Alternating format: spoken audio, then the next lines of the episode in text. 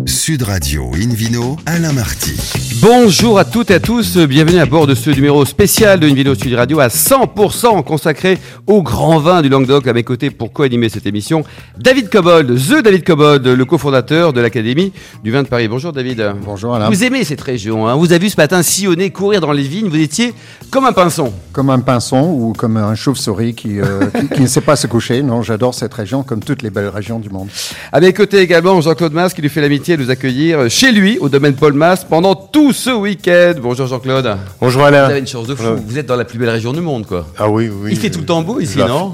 Les couleurs, le ciel bleu, le soleil, euh, le nombre de verres. Vous avez vu le nombre de verres qu'on a ici, le nombre de couleurs vertes, c'est Ah, incroyable. de verre, pas de, De euh, de verre, ZRES. Mais aussi Oui. le nombre de verres. Hier soir, c'était le nombre de verres, mais aujourd'hui, c'est. Alors vous êtes, on est basé où ici? On est loin de Pézenas? On est Voilà, on est, géographiquement en- quoi on est environ à 8 km de Pézenas. On est sur la, la route qui va à Montpellier, euh, la plus directe en fait. C'est une départementale qui passe par Villeverac, qui passe par l'abbaye de Valmagne, qui a de très beaux coins. Ouais. On passe la faille de Villeverac, là, et vous avez vu, on voit la mer Méditerranée, 7 qui jaillit. Oh, Qu'est-ce que c'est beau quand même. hein. C'est très beau. Et vous êtes quasiment là tout le temps, sauf quand vous voyagez pour aller vendre vos vins aux quatre coins du monde. Voilà, euh, tout le temps, hein, c'est-à-dire qu'il y a les autres domaines aussi, il y en a 14. il faut 14 aller- total, faut s'en occuper aussi. Et alors les vendanges euh, cette année en 2018, en année où vous avez terminé, vous n'avez pas terminé, ça s'annonce comment? Est-ce que c'est bon comme chaque année, comme disent tous les vignerons? Bon, euh, on est bien servi, vous voyez le temps.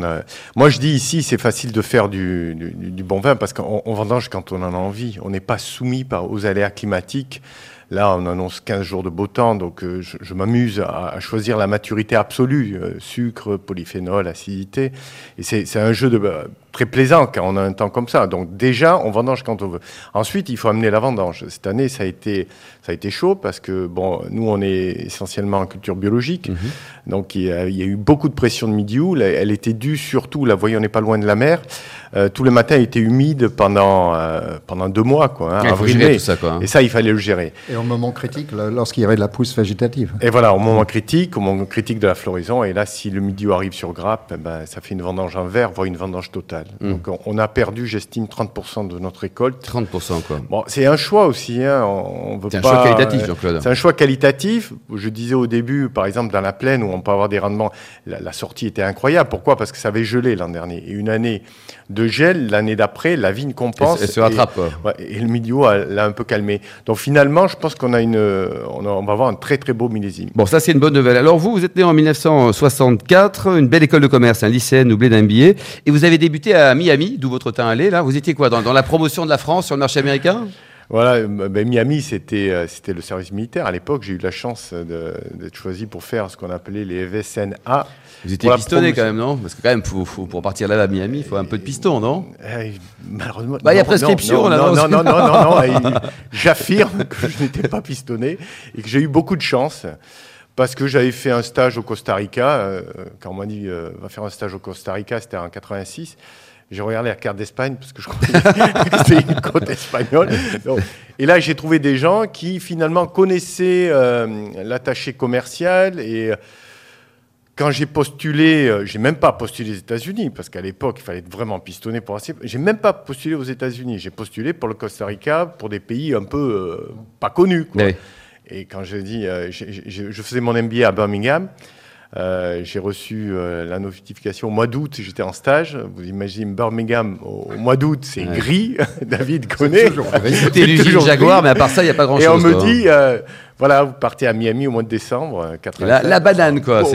Alors, euh, ensuite, le vin, vous avez commencé par chez Bernard Magret, et puis ensuite, vous avez créé votre boîte. Racontez-nous, hein, dans, dans Voilà. les années au départ 92, d'abord Bernard, et puis ensuite qu'on salue d'ailleurs. moi, moi, je suis de la génération où si euh, on est bon à l'école, on reste à l'école. Si on est mauvais à l'école, on va à la vigne. Donc, euh, j'ai été bon à l'école, donc je suis pas revenu à la vigne de suite et c'était pas du tout dans, dans- dans le programme. Quand j'étais à Miami, j'ai découvert les vins argentins qui commençaient à exister, alors qu'ici, quand on buvait une bouteille cachetée, elle était sûrement pas du Languedoc dans notre famille. Donc, vous voyez l'histoire. Et petit à petit, en faisant autre chose, en travaillant dans l'automobile, en, en travaillant euh, dans dans d'autres choses, j'ai découvert que le métier du vin était probablement un très beau métier. Et c'est en 92 que j'ai décidé de, de rejoindre d'une manière ou d'une autre euh, le métier du vin. Et euh, je suis rentré chez Bernard Magret. Bon, il était déjà sanguin à l'époque ou pas? Parce qu'on on peut le dire amicalement, on l'adore ce garçon. Ah oui, on, on l'adore. Et, euh, ouais, Et votre boîte, vous l'avez créée comment? Vous aviez un, peu, un petit peu de sous là Vous avez fait quoi? Alors j'avais 50 000 francs, j'ai créé la société avec tout le domaine euh, à, récupérer, à tout à restructurer, 35 hectares, donc euh, 5 qui étaient, dont 5 qui étaient utilisables. Qu'est-ce qu'il y avait comme cépage d'ailleurs au tout début? Alors il y avait 2 hectares de cabernet, 1 hectare de syrah, 1 hectare de chardonnay, 1 hectare de, de vionnier, en vin apte à être mis en bouteille, enfin des Ça, réserves. vous l'avez un peu mélangé quoi Voilà, et, et j'ai tout mélangé. non, pas les rouges et les blancs, les blancs ensemble. et- Aujourd'hui, Jean-Claude, c'est une formidable réussite, une belle ETI. Combien de chiffre d'affaires, combien de collaborateurs sur les plus de 2000 hectares que vous exploitez en propre ou en partenariat? Voilà, aujourd'hui c'est euh, 190 collaborateurs, c'est euh, 55 millions d'euros de chiffre d'affaires, 90% à l'exportation.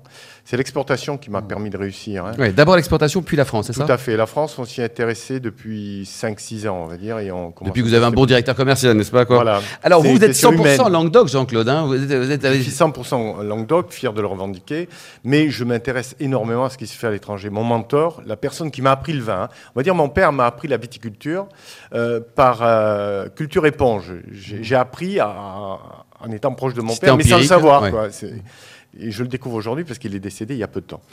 Et euh, donc mon mentor est un monsieur italien qui s'appelle Giorgio Grai, qui a aujourd'hui 90 ans, qui m'a appris... euh, ben, je, je suis j'aime beaucoup l'Italie. Euh, j'aime beaucoup l'Italie, surtout dans le monde du vin, Mm. Parce que c'est très beau. C'est une mise en valeur du, du Très vin. euh, diversifié aussi. Voilà, ouais. c'est très diversifié. Les femmes sont belles, euh, sympa quoi. Voilà, il y a- y a la culture du beau, on va dire, la culture du beau. Vous rigolez, vous, David Cobol, non? Non, non, j'approuve, j'approuve. Jean-Claude. Donc une belle aventure avec un mentor italien et aujourd'hui une belle réussite. Quoi. Et Voilà. 100% Languedoc, vous n'avez jamais voulu investir, euh, je sais pas, à Bordeaux, euh, au Costa Rica, à Miami Non, euh. je suis bien ici. Je dis, je voyage assez pour vendre mes vins. J'ai pas envie de voyager pour les produire. David Cobol, l'historique de ce super beau vignoble du Languedoc, ça date de quand Alors? C'est déjà quoi les, les petits Romains? Il n'y avait pas d'anglais à l'époque, rassurez-nous. Ah non, non, c'est Ah. avant, avant les Romains. Ce Bon. sont des Phociens grecs qui, au XVIe siècle, euh, ont installé un comptoir à Agde et ont planté de la vigne très rapidement. Euh, ce sont les Grecs qui ont répandu le vin surtout. Après, les Romains ont pris la relève et la province de, de Narbonne, le Narbonensis, était euh, un des plus grands producteurs de vin au monde à cette époque-là.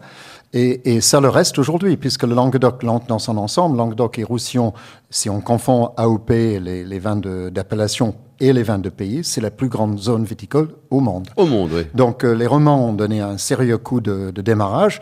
Après, il y a eu de- une histoire très très variable et en, en, en dents de scie. Euh, au Moyen Âge, il y avait des vins du Languedoc qui étaient déjà exportés vers l'Angleterre et on imagine le chemin, c'était compliqué. Hein, Oui. Il n'y en avait pas beaucoup. Il passait par où d'ailleurs bah, il passait la mer, par par l'océan, parce que par la terre, c'était compliqué. Puis il n'y avait pas le canal du Midi, donc il n'y avait pas de voie d'eau. hein, parce que si on regarde l'implantation des vignobles dans le monde historique, ils sont tous sur une voie d'eau, euh, soit fond de mer, soit, soit rivière, avant l'arrivée des chemins de fer. Après, c'est l'arrivée des chemins de fer euh, au 19e siècle qui sont arrivés plus tôt dans cette région que dans la Provence, d'où le développement du Languedoc en grande partie, mais aussi parce qu'il y avait beaucoup de zones de plaine possibles pour développer un vignoble de masse. À cette époque-là, c'était un développement de vignoble de masse. Et je rappelle quand même que pendant la guerre de 14, on fête euh, le bicentenaire, la centenaire de la fin de cette guerre euh, effroyable euh, cette année. Euh, il y avait des, des dépôts. Le plus grand tonnelier, zone de tonnellerie au monde, était à Sète, dans le À port Sète, de Sète. ouais. Eh oui. Euh, il y avait des quantités énormes de vin et on voit les dépôts, les gares, la, la logistique pour organiser l'acheminement vers tous les fronts de, ce- de cette Ouais, guerre. c'est un vrai business, une vraie organisation, quoi. Partout dans le sud, euh, Béziers, Montpellier, Narbonne, Toulouse, plus loin, euh, Avignon, tout ça, c'était des dépôts énormes et on acheminait sur d'énormes foudres euh, le vin sur, sur les wagons. Donc ça, ça, ça a instauré une espèce de culture de vin de masse où la qualité n'était pas la primauté. Donc ça n'a pas fait du bien à l'image du Languedoc, il faut le dire. Et ensuite, à partir des années 60, on peut dire les années 60, et petit à petit, on a redécouvert les vignerons, les critiques, euh, certains importateurs à l'étranger aussi, euh, certains vendeurs en France, et Yves Legrand nous en parlera peut-être Tout à en l'heure, quand on deuxième parlera partie, de, de distribution, le ont président découvert la l'extraordinaire potentiel de cette région, euh, avec ses cépages, avec ses climats, parce qu'il ne faut pas oublier que même si c'est un climat à dominante méditerranéenne, donc chaude, il y a énormément de nuances par le fait des influences de vent, des influences d'altitude, des influences d'orientation, euh, de localité. Donc ça, c'est une richesse, David, sur l'ensemble du terroir qu'on peut trouver? énorme, énorme, Énorme richesse. quoi. énorme Donc, la, la mosaïque, Jean-Claude, vous confirmez c'est une Ah, vraie confirme, mosaïque de... Je confirme. Confirme. C'est pour ça tendance. que euh, c'est une des raisons aussi que je dis je ne peux faire que du Languedoc. Ouais. Aujourd'hui, sur les 14 domaines, euh, je dis, on a au moins 7, typologies différentes, que ce soit d'un point de vue climatique, d'un point de vue euh, euh, hydro- hygrométrie, d'un point de vue sol, d'un point de vue altitude. Il y a, il y a, il y a des terroirs différents, on va Ouais. dire. Il y a des terroirs différents. Le Languedoc n'est pas un terroir. hein. Non, absolument pas. Et, et ça, et c'est quelque part reflété dans la structure qui, euh, qui est en, en mouvement hein, des appellations, parce qu'il y a une appellation euh, générale qui s'appelle Languedoc, et puis il y a des poches à l'intérieur de, ce- de ces appellations, le- plus la possibilité avec les vins de pays d'être plus ouverts à d'autres cépages. Voilà, c'est la seule région au monde où on produit autant de cépages. Moi, j'en Oui. produis 45. 45. 45 cépages. Ouais, c'est ça. Donc, c'est une force et une Y faiblesse. compris des Riesling ou des Gewürz, enfin des choses Des qui sont. Gewürz, étonnantes. Gris, euh, ouais. On, on- c'est- un Alors c'est c'est une force parce que ça vous donne le choix, c'est une faiblesse parce que l'image est peut-être plus diluée. Voilà, Voilà. d'un point de vue communication, on ne comprend pas. Alors, euh, la remarque de David Ouais, hier en ouais, dégustant, des gens très bien, c'est comme confus. euh, je sais pas, Patrick Roger, notre chef, là, qui écoute l'émission en ce moment, qui adore Après, les bons vins, lui, Roger, il, quoi. il appré- il apprécie bien. Il Hein, apprécie notre bien. grand patron, on tout à fait. l'embrasse, hein, Martha Robic, tout ça. Alors, David Cobol, pour terminer. Alors, pour terminer, je pense que le Languedoc, aujourd'hui, on peut dire que c'est la Californie du- du- de la France euh, en matière de potentiel, en matière de réalité climatique. Euh, et il faut euh, convaincre de plus en plus de gens. Je pense que, quelque part, le virage est pris. Euh, Aujourd'hui, les gens regardent le Languedoc. Autrement, moi, j'ai commencé dans le vin comme caviste il y a 35 ans. Euh, J'avais très peu de vin de Languedoc. Aujourd'hui, vous visitez un caviste à Paris ou dans une autre grande ville, vous avez un, un choix de Languedoc euh, impressionnant. Oui. Et je pense que ça va vins aller- qualitatifs, Alors quoi, après, il y a la valorisation qui doit augmenter encore. Merci beaucoup, David Cobol. Merci également à vous, Jean-Claude Mas. Dans quelques instants, retour au domaine Paul Mas pour parler de la distribution nationale, mondiale des grands vins du Languedoc. Sud Radio Invino, Alain Marty. Retour au domaine Paul Mas pour cette émission spéciale consacrée au grand vin, au très grand vin du Languedoc. Nous sommes à quelques kilomètres de la jolie cité de Pézenas. À mes côtés, David Cobol, Jean-Claude Mas. Et puis un nouvel invité, il est très sympa aussi, hein, Yves Legrand, qui est à la fois caviste et président du syndicat des cavistes de France. Bonjour Yves. Bonjour. C'est un peu l'original de l'État. Vous avez une maison dans le coin, vous aussi, non? J'ai j'ai une maison dans l'Uzéchois. C'est une belle région, ça aussi. Ah bah, c'est des jeunes coteaux à- appellation euh, vin d'Uzès, euh, qui est sorti. Vin du duché, c'est pas un duché. vin du duché d'Uzès, très bien, bonne remarque, Ouais, euh, qui est sorti il y a 4 ans. Et donc, qui essaie de se hisser, justement, c'est absolument ce que Jean-Claude Masse euh, expliquait, cette diversité, un peu au forceps, mais les résultats sont là, parce que vous êtes quand même passé de 450 000 hectares à 215 000 hectares. Euh, ce qui Sur est- l'ensemble Moins, mais mieux, quoi. sur, sur Alors, l'ensemble. justement, Jean-Claude, au niveau de l'ensemble distribution. Du Languedoc. Et il y a le Roussillon à, à côté. Euh, alors nous, on- les gens assimilent toujours Languedoc-Roussillon, c'est ce que tu disais, Jean- c'est ce que vous disiez, Jean- Jean-Claude. Mais le Roussillon, c'est quand même un terroir bien différent. Ouais, bien différent. Alors justement, quand on, on recentre. On, on veut dire Languedoc-Roussillon. hein. Et euh, nos amis du Roussillon, sachant qu'on a le château Laurigat, le faut Lang- surtout pas l'oublier. Non, non, non, le. Languedoc, c'est la Hein Languedoc et le Roussillon, c'est les les Catalans. Catalans. Alors si vous commencez à Oh mélanger, là, ça va. Voilà, l'Union Sacrée, direction Bagnols-sur-Mer. Ça y est, ils nous ont Jean-Claude, on parle de distribution. Au total, combien de bouteilles sont commercialisées chaque année, tout compris, hein, avec le négoce et également les, les domaines? Aujourd'hui, c'est, euh, on fait 21 millions de D'accord. cols, Bon, 75 ces 21 centilitres. millions, vous ne les buvez pas tout seul à la maison, vous les vendez forcément. Euh, quoi. on les D'accord. vend, vous les vendez où? En France ou international? Voilà, le premier marché aujourd'hui, c'est l'Angleterre, suivi de, euh, suivi de la Hollande. Après, on a des pays comme le Canada où on est très fort. On est présent sur, euh, sur des compagnies aériennes. Euh, et là, c'est aussi un signe de, de l'acceptation du Languedoc. D'une reconnaissance aussi. D'une hein. reconnaissance parce qu'on est passé de l'économie à la classe business, voire première dans certains cas. Au début, vous étiez en soute. voilà, au début, on est en soude. et maintenant, Non, business, quoi. On, on est, on est monté. Euh, donc, c'est 65 pays aujourd'hui, on va dire 68 pays. Bon, il est évident qu'il y a des petits pays où on vend, mais ça, ça, ça compte pas, mais 68 pays essentiels. Et euh, ma fierté, quelque part, c'est de vendre beaucoup de vin aux Italiens, Oui. beaucoup de vin aux Australiens. Tiens. Ah oui. Euh, Ça, c'est ma fierté. C'est vrai. Euh, Alors, dès le départ, Jean-Claude, vous avez pris un peu le contre-pied. Vous avez commencé par l'international, Ouais. puis ensuite la France. Alors pourquoi Voilà. Parce que vous êtes bilingue, vous êtes Miami, un Bon, de euh, Jolie Brune à Miami, non? Voilà, ça, ça en fait partie, mais l'essentiel quand même, c'est le fait que c'est mon analyse du marché du vin à l'époque, c'est de dire faire du vin et le vendre en France, c'est un peu comme si je produisais des hamburgers et j'essayais de les vendre aux Américains. Oui. Il y a trop de concurrence, le marché se réduit et en plus c'est mal vu parce que le vin en France, on a quand même un petit problème avec ça, il faut en être fier. On est fier de faire du vin. Ça fait partie d'un art de vivre. Et qui ne boit pas de vin, ben, je le plains parce que finalement, ça fait partie d'un art de vivre. C'est un peu, euh, tous les philosophes buvaient du vin. C'est un, c'est un peu bon plat à l'eau, Jean-Claude, un bon plat à l'eau. c'est- si pas envisageable. C'est bon. pas envisageable. Et en plus, ça permet de mieux digérer. C'est bon pour le cœur. Bon, on va pas rentrer dans Avec tous modération, tout ça, mais c'est formidable. Voilà. Non, mais Alors, les pays internationaux, est-ce qu'il y a demain des, dire, pays sur lesquels vous misez euh, beaucoup? C'est-à-dire qu'aujourd'hui, on parle des grands pays, l'Angleterre. Vous dites, tiens, là, il y a un potentiel. On parle souvent de l'Afrique, par exemple. Est-ce que vous avez Alors, à l'Afrique la, la- Russie? euh, la, la Russie, la, la Russie, vraiment, c'est le pays qui m'attire le plus en ce moment. Parce que j'ai découvert la Russie il y a 6-7 ans et c'est un pays fabuleux. Un pays fabuleux. qui Francophile. francophile, euh, avec une très grande culture, qui a la culture du goût, du beau, avec des gens bien cultivés qui se passionnent pour la musique, pour l'art en général, euh, qui se sont mis à faire du vin avec l'embargo, là, et- de manière À sérieuse produire localement. Quoi. à produire localement en dehors de la Géorgie, hein, qui est historique.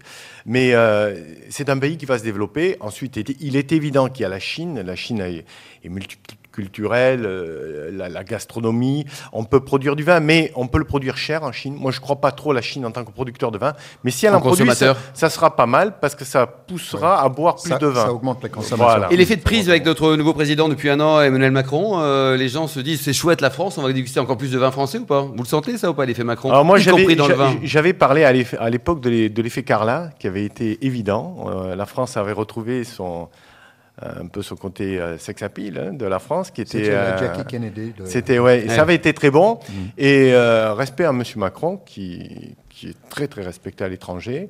Et moi, je pense que c'est un vrai atout pour notre métier. une vraie dynamique, Jean-Claude. C'est une vraie dynamique. ouais. Yves c'est- Legrand, alors vous êtes, C'est vous, êtes- surtout 11 milliards à l'export vous dites pour le vin en général pour le vin en Ah général. oui, en vin, général, bien sûr. Deuxième, vin deuxième pôle, deuxième Deux- pôle deuxième après les pôle, Airbus. voilà. Ouais. Ouais, donc ça, faut pas le négliger. Yves, alors racontez-nous un peu votre vision, donc en tant que d'abord que caviste et président de syndicat. Le syndicat, il regroupe combien de, de cavistes en France? Il est, il est récent, il a été Alors, lancé en on 2011. regroupe, euh, 5500 et quelques cavistes euh, qui vont du caviste indépendant euh, de Pézenas ou de Perpignan ou d'ailleurs euh, sur tout l'hexagone, c'est réparti, y compris euh, pour les, les chaînes que nous représentons aussi, chaînes de cavistes comme Nicolas, bien sûr. ou comme euh, Repère de Bacchus donc franchisé, tout ce qui représente une boutique euh, avec un, un vendeur, une vendeur, une vendeuse, qui sont de plus en plus d'ailleurs des conseillers. Euh, Et c'est assez tendance d'ouvrir une cave, j'ai l'impression. Il y a pas mal de, jeux, de caves qui fleurissent, bon, qui Ça ne durent pas forcément très été longtemps. mais, tendance, euh, ça l'est un peu plus maintenant, et surtout, euh, les gens sont beaucoup plus pointus. hein. Avant, on était caviste un peu comme on restait vigneron. Aujourd'hui, euh, ouais, c'est devenu un vrai métier, quoi. C'est- C'est un vrai métier. D'abord, c'est un conseiller euh, alimentaire, conseiller œnologique. Ça permet aux gens de se retrouver dans cette gamme euh, incroyable. C'est vrai qu'on a besoin d'un de guide. Quoi. Et alors, les cavistes, ça représente combien en, en termes de poids économique en distribution par rapport à vos grands copains de la alors, alors, distribution par rapport à toute la distribution du vin sur la France, on est entre 8 et 10 8 et 10 c'est pas mal Voilà. ça. Et vous nous rappelez le commerce internet, euh, ça représente combien Internet, c'est la vente de vin? Commerce Internet, sur le vin, c'est c'est ce qu'il y a de plus difficile. On le voit, euh, que ce soit par euh, d'autres Autour de 2%, organismes. À, à peine, À ça, peine, ça décolle, c'est quand même dur. D'abord parce que c'est lourd, euh, c'est fragile. Vous vendez vos vins, Jean-Claude, sur Internet aussi Vous avez un site Alors, pas marchand? euh, Pas moi, je crois beaucoup à Internet dans le vin, dans nos vins. On parle des vins de 5 à 15 euros. Et ça, c'est quelque chose. euh, on a de très bonnes relations avec les chaînes de cavistes, que ce soit Majestic, Ral Ral, euh, Jack's Wine Depot, Dan Murphy, je peux vous en citer beaucoup. On fait beaucoup. C'est notre réseau privilégié Mm. et c'est là où on réussit le mieux. Dans le 5-15 euros. Et le point le plus important, c'est qu'aujourd'hui, tous ces cavistes ont une force incroyable avec Internet, c'est le click and collect. Bien sûr. J'achète, je suis. euh, ça, ça me rappelle un film où euh, deux personnes qui se draguaient étaient, euh, je me rappelle pas, You've Got Mail, et ils, ils étaient voisins, quoi. C'était voisins et concurrents. C'est un peu ça aujourd'hui, Internet. Pour moi, pour un caviste, il a un potentiel. Et Jack Van l'a compris. Leur chiffre via le click and collect fait exploser leur chiffre d'affaires complet. Yves, l'image des vins du Languedoc. Tout à l'heure, David, il- faisait allusion. Il y a 20 ans, voilà, il y a eu beaucoup de changements. Euh, comment vous, en tant qu'expert, que spécialiste, vous les elle, jugez se- elle se traduit dans la réalité. euh, La, la- la moyenne de référence chez un caviste, c'est une, c'est une moyenne, c'est 42 références de vin Languedoc et Roussillon. Voilà. Euh, et alors, ce qui est intéressant, parce que ça, c'est une réalité économique. Avant, c'était principalement des prix en dessous de 10 euros. Aujourd'hui, on dépasse bien sûr le cœur des 8-15 euros. Et puis, moi, ce qui me fait très plaisir, c'est quand vous mettez des vins du Languedoc et du Roussillon à 40, 60, 80, ou même des, vins plus chers. Enfin, vous, vous en connaissez. Alors, les gens s'affrontent en disant, mais c'est trop cher. Non, ils ne peuvent pas acheter. Voilà, ça, c'est différent. Mais ça, ça fait partie du mais Ça fait partie de rêve. Mais il est, il est normal que des vins euh, de très haute qualité, qui rivalisent avec des vins prestigieux comme la Bourgogne et puissent se vendre cher, puissent se vendre au prix Bien sûr. du marché. et le potentiel de garde, parce qu'on a goûté euh, hier d'ailleurs chez Jean, chez Jean-Claude quelques, quelques vins, notamment blancs un peu âgés, déjà les 2011, 2014, avec un vrai potentiel de garde. Est-ce que vous, en tant que caviste, vous éduquez le consommateur en lui disant attention, ce vin, même s'il ne coûte pas des fortunes, on peut l'attendre? Alors euh, là, Jean-Claude le vigneron euh, le dira mieux, mais si les vins sont, élevés, choisis, vinifiés euh, pour les vins de garde, moi personnellement, je suis pour. On aura toujours des vins jeunes à boire jeunes, vite. Mais le niveau culturel d'un vin correspond aussi à son âge. Qu'est-ce qui fait la gloire des vins bordelais euh, ou bien bourguignon, c'est qu'on peut goûter des bouteilles de 50, 60 ans qui sont d'une fraîcheur. et ça, c'est une bibliothèque. David Cobol, on le sait plus tôt pour le Bordelais, pour le Languedoc, c'est pas évident. Il faut l'expliquer. Mais c'est simplement des questions d'habitude. Euh, les gens sont habitués à des vins de garde issus du Bordelais hein, et aussi de la Bourgogne. Euh, ils ne sont pas euh, habitués à des vins de garde de Champagne et de Languedoc, mais c'est une pure euh, raccourci historique. Le, potentiel est là. Mais ça fait 30 ans, qu'on, grosso modo, qu'on, sait comment faire, qu'on comprend nos terroirs. Pendant longtemps, on a eu le complexe bordelais, puis on a eu le complexe bourguignon. On faisait comme à Bordeaux. On faisait comme. Mm. Et là, moi, depuis que j'ai, créé la, j'ai repris le vignoble et j'ai créé la société, en 2000, hein? j'ai une approche nouveau monde. C'est-à-dire, j'analyse, je comprends et j'agis. Je ne vais pas dire je vais copier euh, un tel ou un tel, ce sont nos manières. Donc ça c'est un premier point pour bien comprendre, pour faire des garde. Euh, on est tout à fait capable de les produire, mais sans problème, parce qu'on rentre des raisins ultra sains. Le, raisin, la base, est, mm. est, saine. Maintenant, on a les équipements en cave qui font pas lire tout le monde, on a les équipements ultra sophistiqués, on maîtrise l'oxygène, on maîtrise les températures. Donc, euh, je veux dire, on peut faire des grands vins. Et, après, il y a le bouchage. Et le bouchage, c'est très, très important. C'est le facteur limitant le plus important de, la garde d'une bouteille. mais, mais si on, on, raisonne en climat, il y a plein de pays au climat chaud qui font des vins de garde. L'Australie est le premier exemple. Bien sûr, c'est pas incompatible au contraire. Absolument Yves, pour terminer, on pense souvent Languedoc égale vin rouge, mais il y a également les rosés et puis les blancs surtout, j'allais dire. Alors, je me souviens quand je descendais il y a 40 ans et qu'on goûtait le rosé, ça va faire rire Jean-Claude, c'était des rosés pelure d'oignon un peu madérisés. Et puis, nous, Parisiens, bien sûr, parce qu'on sait tout, on fait tout, on disait, mais... 99.9, on nous écoute à Paris. Hein. Euh, euh, ce rosé-là, on ne peut pas le vendre, nous. Ah, mais mon petit, c'est comme ça qu'on fait le rosé ici, on l'a toujours fait comme ça. Oui, mais on ne le vend pas. Alors, il donnait mal à la tête, parce qu'on ne maîtrisait pas le froid et on compensait par du, sulfite. Oh, c'est bon le soufre, pourtant. le sulfite, on le maîtrisait, voilà. Et aujourd'hui, alors, on faisait pratiquement pas de vin blanc vous goûtez, vous dégustez des vins dans le Languedoc et dans le Roussillon qui ont la fraîcheur des vins de Loire et on peut se faire piéger. Alors la, raison, elle est très simple à ça, hein. c'est qu'on maîtrise les températures. Et eh oui. CQFD, merci beaucoup David Cobol, Yves Legrand et Jean-Claude Masse. Fin de cette première émission spéciale consacrée au grand vin de Languedoc, actualité et devenir. On se donne rendez-vous demain, n'oubliez pas, demain à 12h30 précise, toujours en public et délocalisé au domaine Paul Masse en présence de David Cobol, de Jean-Claude Masse. Nous parlerons de beaucoup de choses, notamment de l'autorisme, d'huîtres et de gastronomie. Ici là, d'excellents déjeuners, restez fidèles à Sud Radio et surtout, n'oubliez jamais, respectez la plus grande démodération. Radio Invino.